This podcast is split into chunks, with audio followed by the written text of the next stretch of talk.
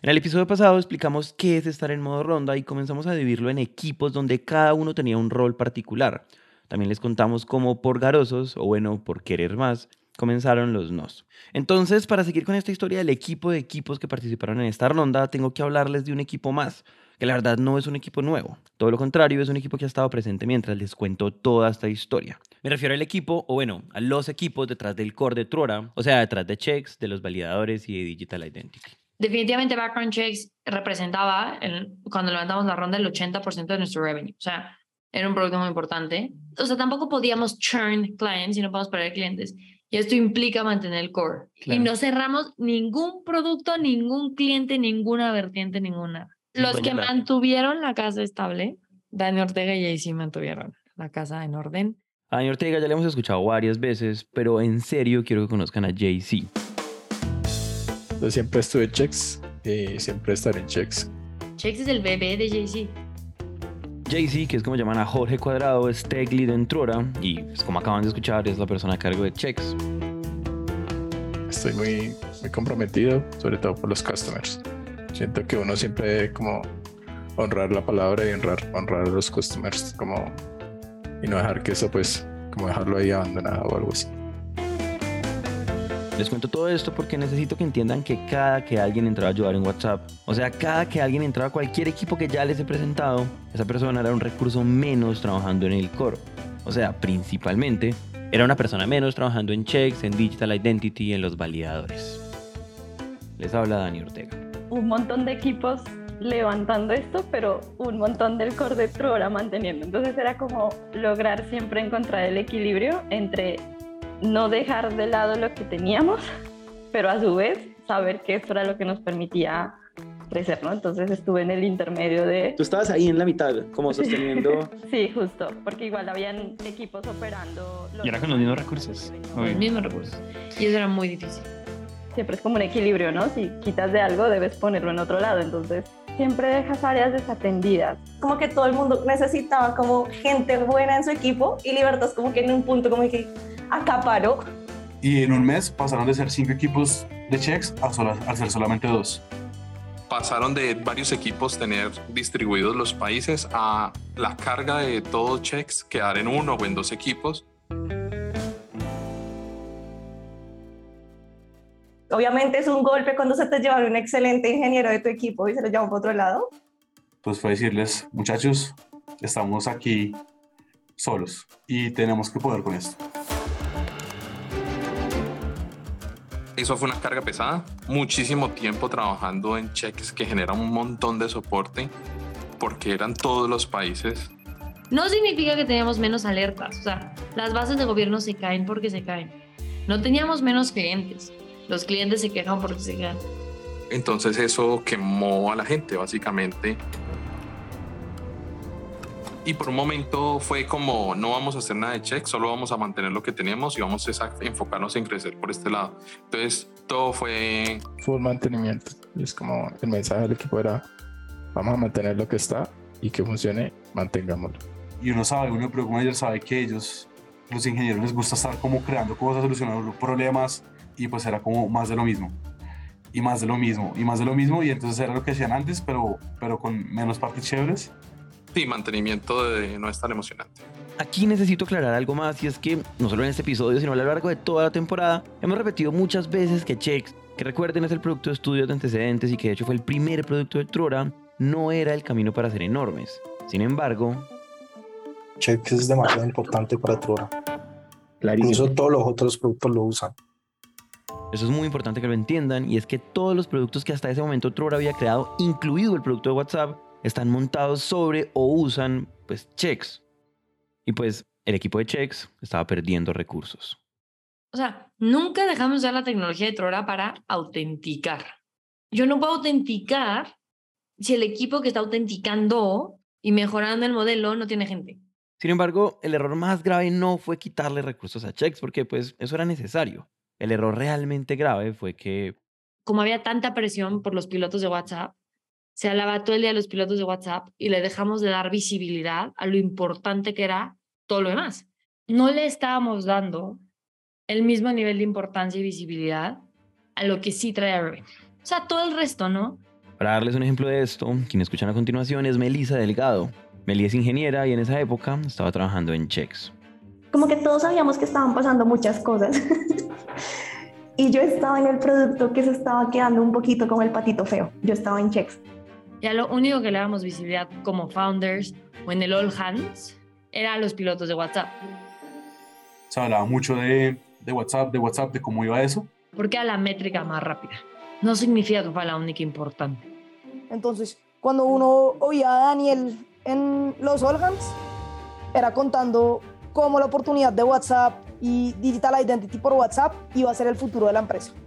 Cuando alguien se ganaba el astronauta de la semana, que es algo muy importante para el equipo de ingeniería, siempre era alguien que le estaba trabajando a este nuevo producto, a esta nueva estrella. Me acuerdo mucho, creo que fue en un All Hands, no estoy malo, en una reunión así importante en la que se estaban resaltando los logros del año y no se habló de checks. Entonces, claro, la gente de checks empieza a sentir como, ok, y yo todos los días me paro a trabajar, le meto mucho tiempo a que esto está funcionando bien, hago un montón de soporte porque igual hay clientes que necesitan todavía ayuda. Saben ingenieros como Jay-Z que, llevan, que no dormía para arreglar checks. Y todo su equipo, o sea, Sirius que estaba súper metido, Canopus que estaba súper metido, y sus PMs y sus ingenieros. Pero nada de esto parece como importarle a Truora. No estoy en nada de lo importante. Y acuérdense que es muy importante siempre, si alguien no está motivado de su trabajo y no le ve un fin último, le echa menos ganas. Y nos pasa a todos, es condición humana. Entonces es como, como ser el niño que se queda fuera de los que están jugando. Entonces se sentía un poquito así. Tanto así que llegó un punto en el que nosotros como que no nos sentíamos parte de la compañía. O sea, como si no fuera suficiente con la presión de la ronda y lo que esto implicaba para el futuro de Trora, esta ronda particularmente insinuaba un cambio de estrategia y ese cambio, como acaban de escuchar, no fue comunicado de la forma más asertiva por parte de los founders. Y esto, otra vez, apunta de una forma particular a Daniel. Hay un, hay un gap que me he dado cuenta y es que todas estas conversaciones de contexto, de lo que hay que hacer y todo eso, en algún momento las he tenido con por lo menos cinco personas del equipo, pero nunca con más de 10 o 15. Entonces cuando yo hablo con vos, Juan Pablo, en un All Hands y te empiezo a contar algo o a decir una perspectiva, asumo que ya hemos hablado media hora de esto, cuando el 90% de la gente que está en la reunión nunca ha oído hablar nada de eso. Y es una cagada la berraca, porque entonces todo lo que digo no tiene el color y no tiene el contexto adicional. Entonces cuando yo digo, eh, checks no, no es importante. What the fuck, weón. O sea, llevamos tres años haciendo esto, esto es lo que nos da de comer, esto es lo que nos paga de salario. ¿Cómo puta va a decir que no es importante? la frase completa es, para ser una empresa que vende 100 millones de dólares, el foco más importante para ser esa empresa grande que queremos es desarrollar, solucionar el problema que nos permita tener ese nivel de crecimiento y checks dentro de esa línea de prioridades es mucho más bajo, no es importante.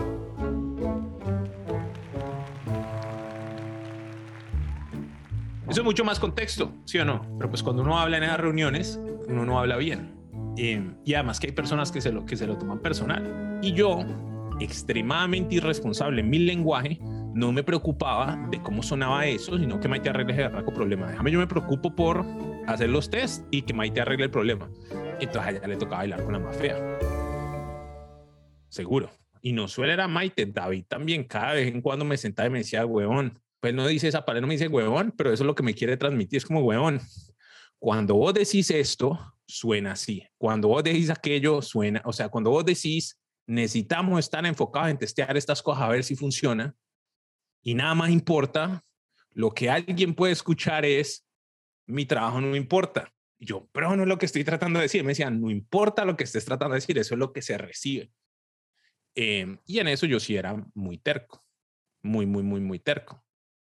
¿Me entendés? Entonces, si hay una cosa que yo descreditaba muchísimo el año pasado, es cómo la gente se iba a sentir y el poquito contexto que tenían que yo creía que sí tenían cada discusión Maite me decía, ¿y cómo le vamos a decir esto al equipo? Y yo, pues, como así, Maite, se lo decimos y ya, o sea, ¿cuál es el problema? Porque yo asumía y asumía que todo el mundo tenía contexto y un mundo de contexto, pero pues no es el caso. Em, no es el caso. Y ese fue un error, ese fue un error grande. cuidar el lenguaje ha sido el ajuste más grande que me ha tocado ver de cuando éramos 35 a cuando fuimos más de 100, seguro. Claro. ¿Tú qué tanto piensas que las, personas que lideran estas empresas que crecen a toda hijo de puta piensan en cómo comunican eso? Porque yo siento que eso está muy abajo en la lista de prioridades. No, todo el mundo tiene, pero no, es súper prioritario, todo el mundo sabe. O sea, no hay founder, no hay founder que haya crecido un negocio que no sepa que la comunicación es lo más importante. Es más, el trabajo de uno se vuelve comunicarse. Ahorita, ahorita uno parece un, un personaje espiritual de estos, pues que no quiere decir un cura, pero pues uno todo el día es diciendo lo mismo, diciendo lo mismo, cuáles son los valores, qué es lo que buscamos. Uno dice el mismo mensaje 700 veces porque uno quiere que quede y quede y cuál es el mensaje y toda la reunión diciendo porque la comunicación es lo más importante. Es más, es lo único que importa y la alineación es lo único que importa. Eh, y tener un equipo alineado que entienda la misión, porque estamos haciendo lo que estamos haciendo, cuáles son las reglas escritas y no escritas, todo eso, es lo más importante. Y a medida que uno crece, eso es lo más importante, porque uno no puede controlar cómo hace, cómo actúa la gente. Entonces, es como, como ¿cómo te digo? Es como, la mejor analogía que me ocurre es, hay un, hay un juego de, de computadores que se llama Football Manager, donde uno elige el equipo y uno les dice, tenés que actuar así, pero uno no juega el partido ser un, founder es más o menos eso, porque uno no puede revisar cada cosa y no sé qué, uno literal decide cuál es la estrategia, dice así necesito que trabajes, uno entrena y después juega en el partido. Entonces cuando uno ha comunicado bien, tiene la gente alineada, tiene buena visión, tiene, todo, todo está alineado, pues entonces el equipo juega bien. ¿Sí? Cuando está desalineado, pues el equipo juega súper mal y uno está ahí en la, ¿cómo es que es? ¿Cómo se llama? En la en el banquillo gritando y jodiendo y diciendo que no hiciste nada, porque no, porque no tenés, no tenés una estrategia clara, no tenés un plan claro, te, estás, están, te están jodiendo. Al mismo tiempo, porque recuerden que todo esto siempre está pasando al mismo tiempo. Tú siempre te acostabas pensando en ideas de yo cómo voy a hacer para que mañana sean más pilotos que podamos cerrar o con, o con empresas interesadas. Entonces no lo llamaría tanto cansancio, o sea, si era cierto grado de adrenalina de adrenalina de tratar de cumplir con las expectativas de la ronda de Bilbao, que eran altísimas, y de, de también la adrenalina de decir, marica, todo se rompió, todo está roto, eso no está funcionando, ¿cómo vamos a hacer para que eso funcione? Y Daniel y Maite seguían hablando con inversionistas. Uno de ellos fue Carlos Alonso Torras, de un VC llamado FinTech Collective. Pues mira, yo soy, a ver, pues background mío, yo soy inversor en FinTech Collective, somos un fondo enfocado en, en empresas early stage de FinTech. Eh, llevamos una década haciéndolo. Mira, FinTech Collective es bien metido en la TAM, de verdad. Sobre todo desde que empezamos a invertir el fondo 3, que fue en el 2021, el año pasado. Entonces, en este momento yo paso bastante de mi tiempo, no estoy exclusivamente dedicado a América Latina, pero paso mucho de mi tiempo mirando América Latina. Eh, concretamente, estoy en cinco, pues estoy en este momento en cinco boards en México y, dos en Colombia. O sea que, muy activo, muy fan de lo que está pasando. En FinTech Collective han invertido en empresas latinas como por ejemplo Minu, Fondeadora o Symmetric y pues en algún momento Carlos supo de Trora. Según él me cuenta, eso fue un poquito después de que Trora cerrara su seed. O sea, la primera ronda de inversión, que es la que pasó después de Y Combinator, que les contamos la primera temporada, y pues es parte que me fascinaba, ¿no? O sea, yo soy, al ser, digamos, al haber vivido la cantidad de tiempo que viví en América Latina, ¿verdad? Lo que te comentaba, yo soy muy consciente de la, importancia y de los problemas de fraude que hay en la región. Entonces, empecé a seguir la pista a la empresa, fue un poquito lo que pasó. Creo que con Daniel no, no tuve conversación hasta, hasta más tarde. Porque claro, ahí después también Plural pues, se, puso muy, se, puso, se enfocó en ejecutar, ¿no? Entonces hubo un periodo de tiempo en el cual se habló, se habló menos. Yo creo que más o menos desde la mayoría del 2020 pues no, creo que no tuvimos tantas conversaciones, ¿no? Si recuerdo bien, yo creo que fue más el año pasado que, que reconectamos, ¿no? En el contexto de la ronda que estaban levantando. O sea, Carlos representa uno de esos muchos fondos con los que hablaron Daniel y Maite. Tuvimos un par de conversaciones, digamos, en el contexto, o sea, virtuales. Yo creo que la, la, la, sesión que fue muy especial para mí, o sea, que fue muy productiva, fue cuando en octubre yo estuve en Bogotá, ¿verdad? O sea, eso, eso para mí es, hace una gran diferencia. Literal, nos juntamos con él en la oficina de Bogotá, pitch, demo, conocer a David, conocer al equipo, estuvimos. Conocer a los co-founders técnicos, eh, volver a ver a Maite y pasar más tiempo con Daniel en persona. Y nosotros como compañía, cuando nos conocen mucho, es muy positivo. Es más, cuando un inversionista escucha el podcast, tiene más ganas de invertir. ¿Me entiendes? Entonces este man habla español, le mandamos la primera temporada, le presentamos al equipo. Justo ese día jugaba la selección Colombia y nos visitó en la oficina. Y justo la reunión fue durante el partido, ya había empezado el partido, nosotros queríamos ir a ver el partido. Y entonces estamos haciendo ahí el, el diligence y era, ah, ¿cómo le decimos que queremos ir a ver el partido? Como en algún momento yo le tiré o no sé quién le tiró, creo que fui yo, le dije, "Mm, está jugando la selección y casi todos los de la empresa están allí en un bar cerquita, ¿te gustaría ir a verlo? Fuimos a ver un partido de Colombia, está jugando Colombia y, y creo que al equipo le gusta bastante el fútbol, entonces fuimos todos a un bar que está al lado. Y nos fuimos todos a ver el partido y a terminar la entrevista ya en, en el bar. Entonces todo, todo el tiempo era ah, celebrando pues las oportunidades porque ni siquiera hicimos ningún gol y perdimos, creo, ese partido lo perdimos.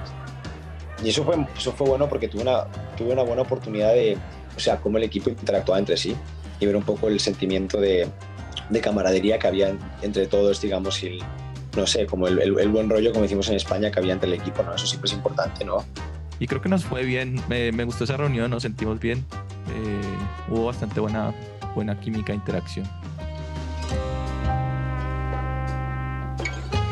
Y lo que me dejó verlo más y me pareció bastante interesante es que Daniel me incluyó en el Daniel me incluyó en el All Hands o no sé cómo lo llaman, perdón, pero sí. básicamente mientras estaba en la oficina estaban haciendo un All Hands y él me y él me invitó a ser parte, ¿no? Y fue muy interesante, ¿no? Porque como como inversor yo nunca había estado a mí nunca me habían invitado a, algo así, ¿no? O sea, como a tener es, o sea, es una forma muy transparente de abrirle a un inversor, digamos, lo que está pasando dentro de una empresa. ¿no? Típicamente, claramente los materiales que se envían a un inversor están muy vigilados, están preparados por el, por el CEO o el top management, ¿verdad? Y cuentan, y cuentan una historia, ¿no?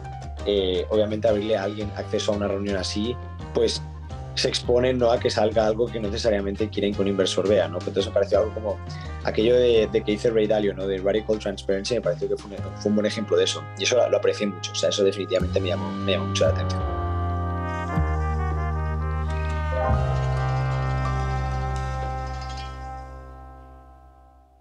Le pregunté a Carlos qué había pensado de Trora y me contó varias cosas. Me dijo, por ejemplo, que le había gustado mucho el hub de ingenieros que Trora había creado en Cali.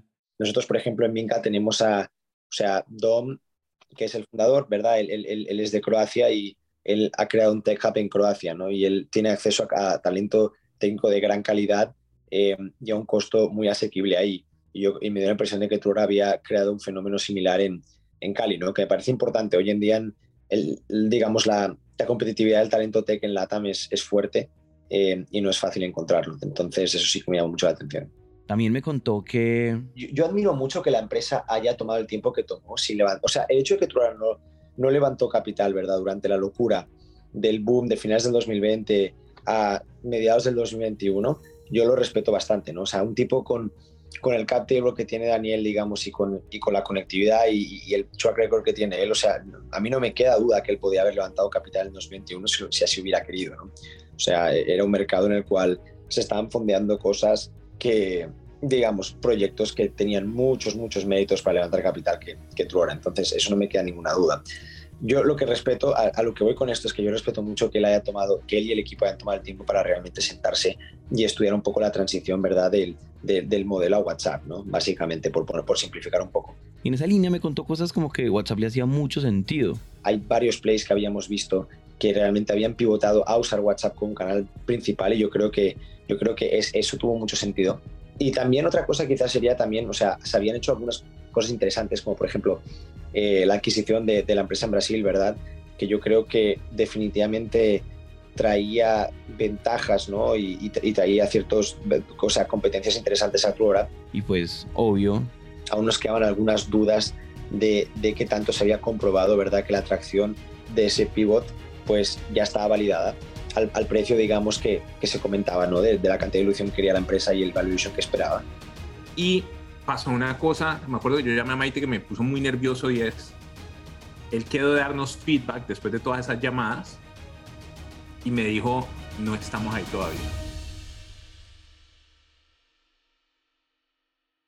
Y yo, ¿qué, qué, qué, qué es eso?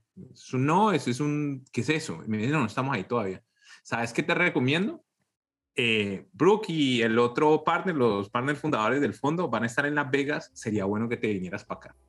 y arranque, ¿sí o no? Entonces agarré un avión, acordate que Vivian estaba embarazada y esto no es algo que quería hacer, o sea, días por fuera no eran días chéveres, y me fui para Las Vegas y es, un baile todo tonto, porque todo el mundo sabe que uno está allá porque está levantando, pero no, me invitaron a la conferencia, entonces estoy aquí, pues si quieren no tomamos un café, como el que muestra el hambre no come, pero teníamos todo el hambre del mundo, entonces uno es ahí como aparentando, ¿sí o no?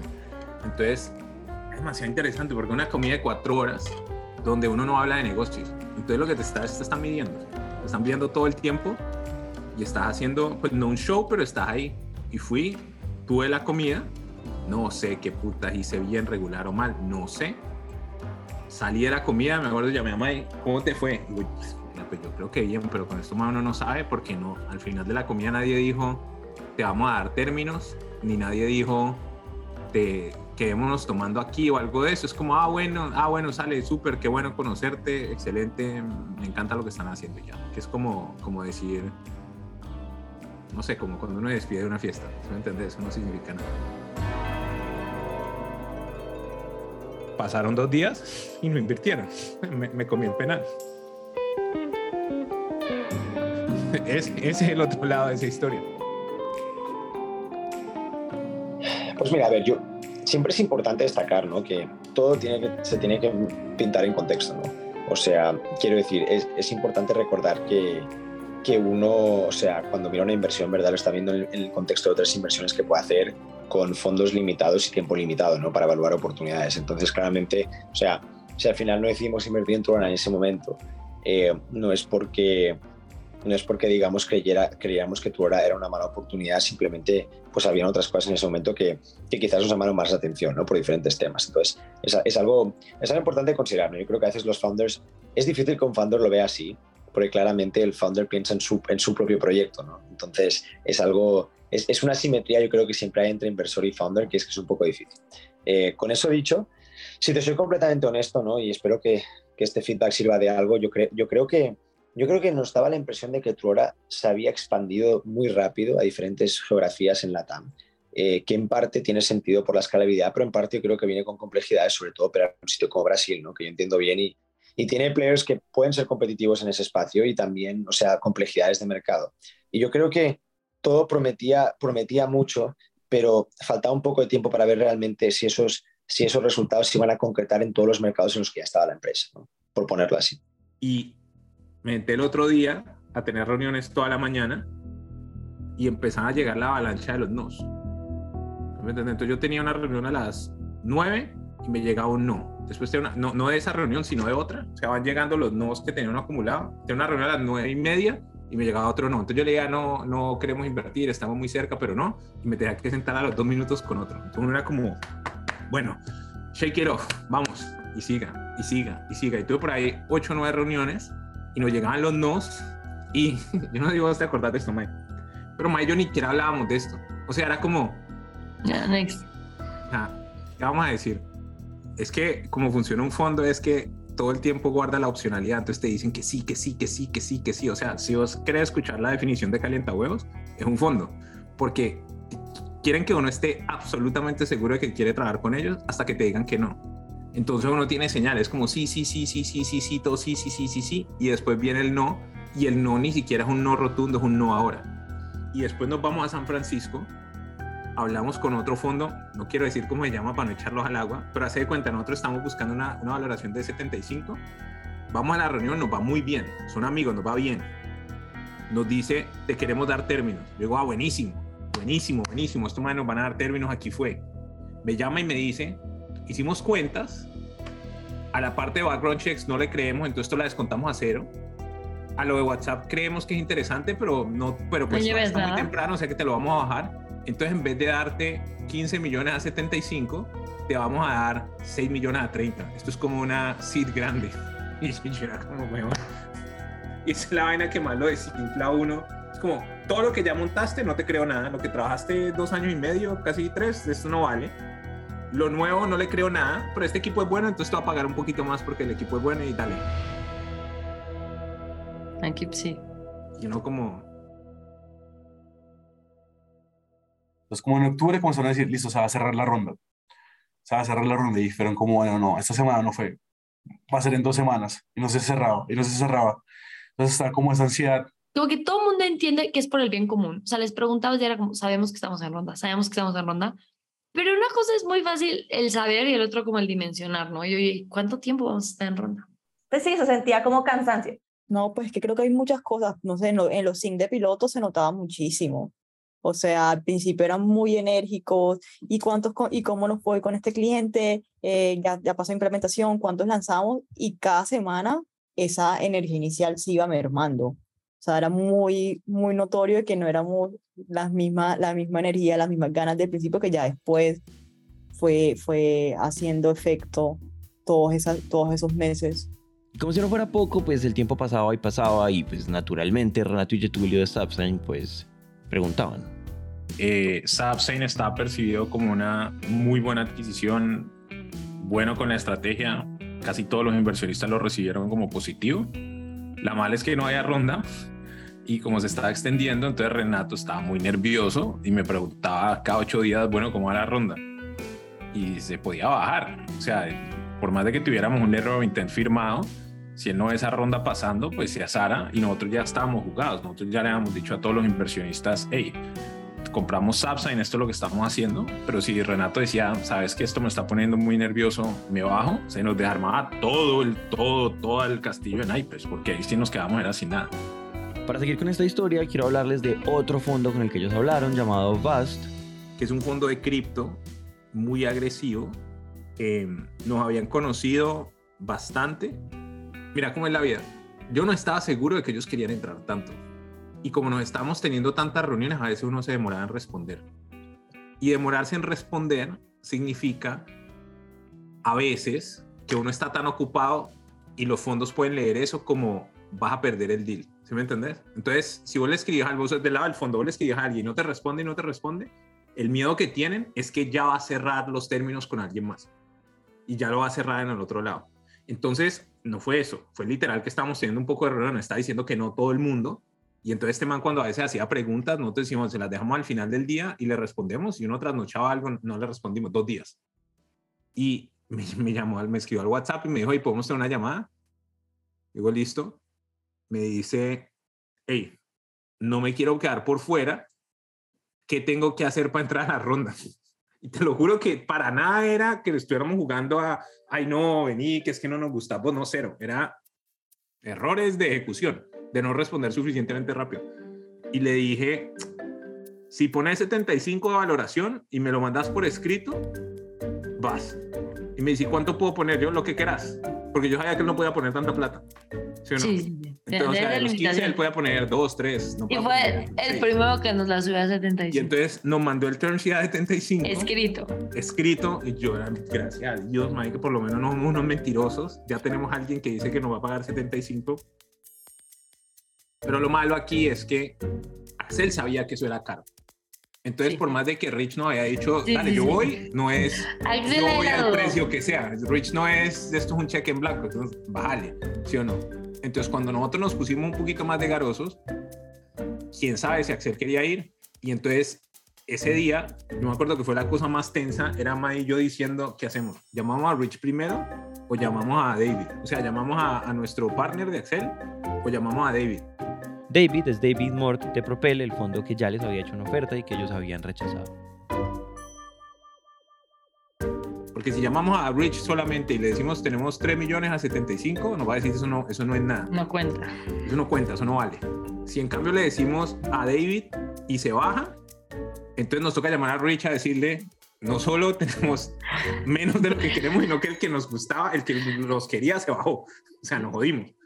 Entonces dijimos, ok, vamos a llamar a David aquí es cuando la resiliencia esa que te digo de cobrar el penal de, y el trabajo que hemos hecho muchos años y el trust y todo eso, agarrarse la hueva, es como, hey David, look, we really like you, we want to work with you, but, we need a different valuation. O sea, nos gusta mucho, pero queremos una valoración distinta. Yo ya no podía echar para atrás. Si yo le decía, a ver, ¿sabes que te aceptamos los términos pasados? El man se asuste y es capaz que nos quita el term sheet. Porque va a oler, va a oler una rata. Va a decir, aquí hay, aquí hay un gato encerrado, ¿sí o no? Entonces le dije, necesitamos que sea 75 porque ya tenemos términos a 75. El man se quedó callado. Debe haber quedado callado cinco segundos. Yo sentí que se quedó callado dos minutos, ¿sí o no? Y esperando y esperando. que, ¿Has visto cuando uno siente el pulso en las orejas? O sea, que te está palpitando tanto que uno lo sientes en las orejas, aquí en el lóbulo. Ta, ta, ta. Y el man va y dice, ok, Daniel, that's expensive, but we believe that you can figure it out. Es como, listo, eso está caro, pero creo que ustedes lo pueden figure out. Nosotros, vamos, vamos, vamos, vamos, vamos. Felices, dichosos, estamos encantados. Abrimos el Excel y le digo, bueno, ¿y cuánto vas a poner? Y me dice, seis. no nos alcanza. Porque entonces eran seis de él, ¿sí o qué? Dos, Dos era lo que pico. quería poner. Bast, daba ocho y nos faltaban siete. Siete. Y Rich nos había dicho que nos iba a dar cinco a la valoración más bajita. ¿Sí me entendés? Entonces tenemos la ronda armada, nos pusimos a huevornear, nos la autodesarmamos y ahorita, gracias a Dios, Bast nos había puesto términos, Propel había subido, pero el número grande que podía poner antes no lo podía poner ahora porque la valoración era más cara. Entonces te lo pago, pero yo no te voy a poner 8 o 9, te pongo 6, ¿sí o no? Entonces había que hacer otra llamada a decirle a Rich cuánto querés poner vos. ¿Quién hizo eso? ¿Ese fui yo o fuiste vos, Mike? Yo no me acuerdo. Rich no, pero creo que estábamos los dos. Bueno, entonces llamamos a Rich, nos metimos en el teléfono y dijimos, Rich, mira, tenemos buenas noticias. Ah, y a veces le mandamos un texto, ¿no? Como uno le va mandando un texto diciendo las cosas van bien, las cosas van así. Y si no le, y si no le escribíamos en un día, el man nos mandaba a preguntar. Y entonces Sí, uno sí. viendo ese celular. ¿Te acuerdas cuando yo le metí una vacía a Paz que, que, que Paz no era capaz de responder el celular? Así es uno. O sea, yo era como, ¿qué le digo? ¿Cómo lo escribo? Y aprendimos a abrir un Google Sheet y escribir el texto ahí, porque lo que suele pasar es que las burbujitas estas del iPhone, ¿sí me entiendes? Que uno empieza a escribir y borra, y empieza Se a escribir y borra, se ve, uno no puede hacer eso. Entonces uno lee el texto, lo borra. Entre eso y que nos escribían a los dos. Ajá, además, entonces tenemos, nosotros tenemos un chat grupal donde decimos, me mandaron esto, mandamos el screenshot, abríamos un Google Sheet y es como, bueno, ¿cómo vamos a contestar eso? ¿Cómo vamos a contestar eso? Entonces ahí lo que hicimos fue llamar a Rich y le dijimos, mira, esto es lo que está pasando, tenemos a Baz, que puso términos de 75, eh, ¿cuánto? ¿Tres? Ah, eso no vale nada. o sea, igual dijo, eso no vale nada. Pero tenemos a Propel que puso términos, ¿cuánto? Le dijimos 6 o 7, eran 6. Eran 6. ¿Con cuánto querés ir vos? Y me dijo, me dijo, no, este, es- dijo algo así como, no, este es un buen equipo, yo voy con 5. Y entonces ahí ya descansamos, porque entonces era 6 más 5 más 2 nos daba 13 y el resto era todos los prorratas que teníamos de Kasek, de YC, no sé qué, y nos daba, nos daba toda la plata. O sea, ya la ronda estaba completa. Y ahí ya estábamos casi tranquilos. Pues tenía que entrar la plata en el, en el banco, tenemos que firmar y todo eso, pero ya, pero ya estábamos del otro. Convencer a Rich, o sea, como que esa última de Rich era muy importante. O sea, era- porque aparte lo queríamos. O sea, Así, no, o sea no, aparte era importante. discusión que queríamos que Rich entrara. Como, si por nuestro juego de subirle perdemos a Rich, we're not gonna be happy. O sea, no, No, Rich, Rich es el psicólogo de nosotros. Cuando nosotros vamos a una reunión, o sea, nosotros en un board meeting o teníamos como el check-in cada mes, es muy chistoso porque entonces nosotros decidimos que íbamos a ser completamente transparentes con Rich y entonces llegábamos en desacuerdo. Y entonces íbamos, Maite decía una cosa, yo decía otra y Rich era como el juez y decía, piensen así, piensen así. Y cuando estábamos diciendo, yo me acuerdo que cuando íbamos a levantar, yo decía, y esto es lo que vamos a hacer, y vamos a hacer WhatsApp, no sé qué. Y Rich en voz alta decía, I'm looking at Maite to make sure that you guys are aligned. O sea, literal miraba a Maite y si Maite estaba comprada conmigo, entonces listo. Y si no, no, no me creía. ¿Sí me entiendes? Entonces para nosotros la relación con él era tan buena que si llegaba a entrar en esta ronda, pues es Axel co-liderando, porque si ponía 5 millones era un co-lead, ¿sí me entendés? Y además, eh, pues ya era el que más nos conocía, entonces esto es como, como una validación que estamos haciendo las cosas correctas. Entonces para nosotros cuando Rich dijo voy y voy con bastante, uf, eso fue divino. Y si no, habría sido devastador. Cualquier no habría sido trivial comparado con Axel, decimos. Así es como Truora cierra su serie A, levantando 15 millones de dólares a una valoración de 75. Con eso podían comprar Subsign, subir salarios, contratar más personas y así rebalancear los equipos. O sea, levantar esa ronda era objetivamente una buena noticia. Era unos años más de vida para Trora. La cosa es que todo este proceso que les acabamos de narrar fue extenuante y el equipo todo, incluidos founders, estaban muy cansados.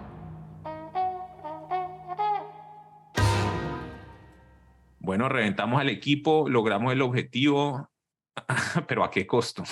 La gente está frustrada en ese momento, está agotada, está harta de las quejas de clientes si están manejando lo de los pilotos. Los de los pilotos están cansadísimos de, de hacer el trabajo, los de checks estaban cansadísimos de que no tenían, no tenían equipo y no tenían aprecio. Eh, entonces imagínate un equipo quemado de trabajo, no particularmente apreciado, y la gente está de verdad drenada, drenada, drenada. Y quiero ser aún más claro, este proceso no solamente fue desgastante porque el cansancio se soluciona con descanso. Lo que pasaba en Trora tal vez era más grave. El futuro se veía bien, o sea, el futuro se veía brillante, eh, las cosas iban tomando rumbo, pero aún así el barco se sentía que se estaba hundiendo. Había frustración, frustración, o sea, la gente estaba incómoda, rayada, molesta, uno se, daba cuenta. Yo personalmente estaba molesto. Y a pesar de que las perspectivas económicas de la compañía eran buenas, el feeling, como el, la, la, sensación de esto es chévere, disfrutamos nuestro, lo que hacemos, no, no, no se sentía. Yo no la sentía para nada. Yo estaba, yo, yo no, yo estaba rayado. Yo, yo solo sentía incomodidades. Maite estaba rayada, David estaba rayado teníamos problemas de recursos humanos donde empezaban a tener peleas entre ellos, la gente empezaba a pelear por compensación. Y más o menos desde octubre empiezan a haber muchas salidas. Había empezado a haber renuncias. Bueno, no sé si en números eran muchas, pero se percibían como muchas salidas de personas. Y no eran renuncias triviales, eran renuncias de gente de producto, o sea que tiene muchísimo contexto, de alguna gente muy fuerte de ingeniería. Lo cual hacía que en el equipo hubiera una tensión constante o algún miedo de qué es lo que está pasando tanto en el mercado como internamente de por qué las personas están yendo. Y pues cuando uno ve que la gente se comienza a ir, o sea, si te genera como un poquito de ansiedad porque uno dice, bueno, estamos como un poquito perdidos y la gente está como abandonando el barco. Sentía como el barco se está hundiendo, todo el mundo está cogiendo su canoita, salvándose. Era, era pesadito. Estaba muy preocupada, yo de verdad estaba muy preocupada en ese momento. Sí, o sea, la, la cosa estaba turbia sea, uno, creería que ganamos, como ganamos, metimos el gol o lo que sea, no, cero. ganamos el partido, no ganamos nada. Lo que nos ganamos fue un guaya, un dolor de cabeza de jaqueca significativo, como el, como el aftertaste. Me acuerdo que David dijo una vez una cosa, estábamos en un founder meeting y dijo, esto está grave porque Trubora está perdiendo su magia. Para nosotros eso era terrible porque nosotros, nuestro competitive advantage era la cultura que formábamos y lo motivado y, comprometido y contento que era el equipo, lo que crecía y lo que lo apreciaba. Y si vos pensabas en Trua en ese momento, como la promesa de valor y lo que era, ni por ahí. O sea, ni por ahí.